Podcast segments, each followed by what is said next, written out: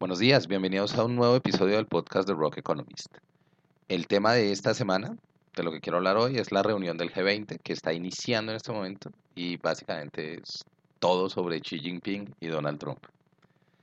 La reunión del, de los 20 países o el grupo de los 20 o el G20 es un foro en el cual 20 países de los cinco continentes se reúnen para discutir temas políticos y económicos.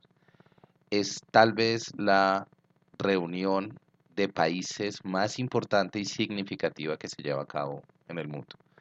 Entonces, pues obviamente esto no es solamente el encuentro que se haga entre todos los países, sino aquellos en pequeños encuentros particulares. Esos muchas veces se llevan por delante el foco de atención de los mercados frente a como el gran panorama de todo lo que se va a hablar.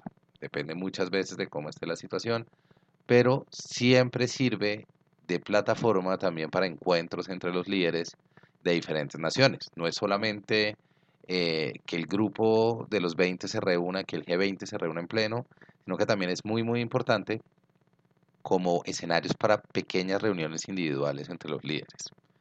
Por ejemplo, Donald Trump ya se reunió hoy con eh, Putin de Rusia, ya empezó, inclusive hizo chistes sobre que no fuera a intervenir en la siguiente elección de Estados Unidos, cosas de este estilo.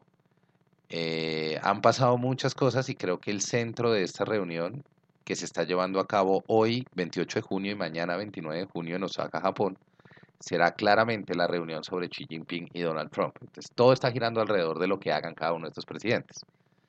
Entonces, pues, por supuesto, ¿qué va a pasar?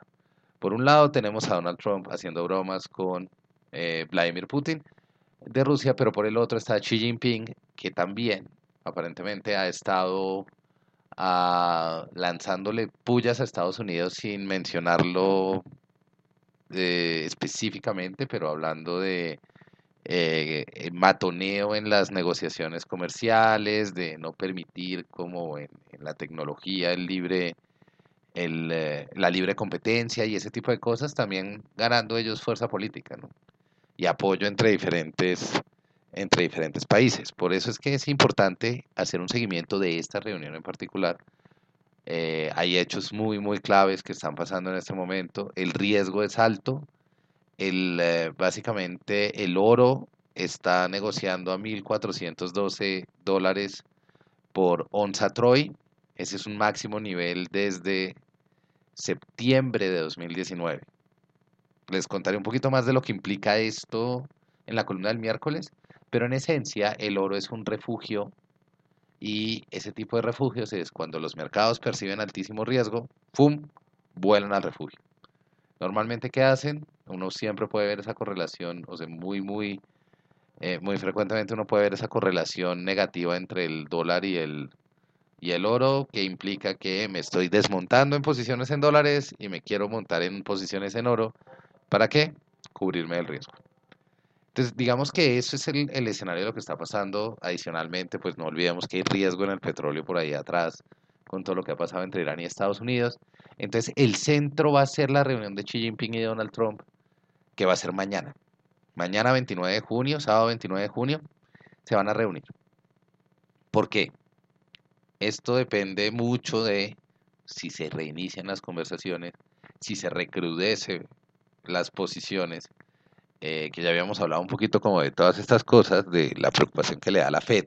Fíjense las implicaciones que tiene esto. Si recuerdan, eh, hemos hablado y mi columna de esta semana también lo trató sobre el tema de la Fed y el aumento de tasas.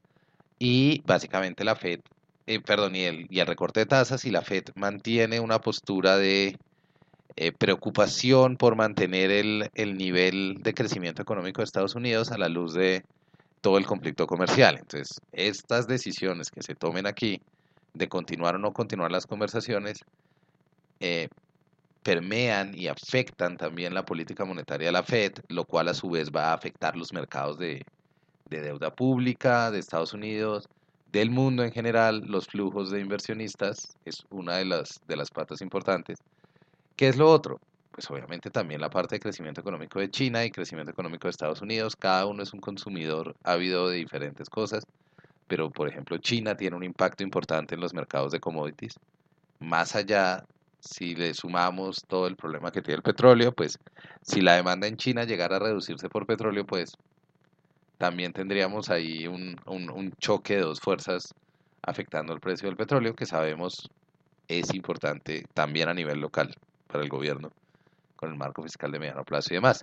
Entonces, em, la expectativa va a estar alrededor de esto. Pareciera ser que Xi Jinping está entrando en, un, en una postura bastante fuerte. Entonces, es difícil. Inclusive Donald Trump hasta ha hecho tal vez algunos comentarios conciliadores, pero en general pareciera ser que es una decisión difícil. Los mercados parecieran estar cubriéndose al riesgo de que no continúe, de que no continúen las conversaciones. Obviamente lo sabremos muy muy de cerca. Ya mañana sabremos como a ciencia cierta si está pasando algo. Eh, la expectativa es básicamente que no pase nada. Literalmente que no pase nada. Ni siquiera que se, se escalen las acciones entre los dos países o que se llegue a un acuerdo. Pero pues la verdad es que los dos presidentes han estado muy activos. Entonces, eh, Obviamente hablaremos de esto la próxima semana también para saber qué pasó con la reunión. Pero creo que vale la pena que también le sigan haciendo, le vayan haciendo un seguimiento al oro. Les recomiendo mucho que lean la columna del miércoles que hace un análisis del comportamiento del oro este año y de los precios que ha pasado. Eh, no olviden también que pueden seguir el informe semanal del Market Update en mi página, que son tres datos a seguir todas las semanas. Lo publico cada lunes en www.rock-economist.com. Eh, me pueden seguir en Twitter, Gregorio Gandini, o Rock Economist 1, y revisar mis columnas de, dinero cada miércoles. Los invito mucho a que le hagan seguimiento a esto, a que miren qué más cosas están pasando. Y más que nada, hoy es un día especial para estar viendo qué están diciendo estos presidentes. Que tengan un gran fin de semana y hablamos la otra semana.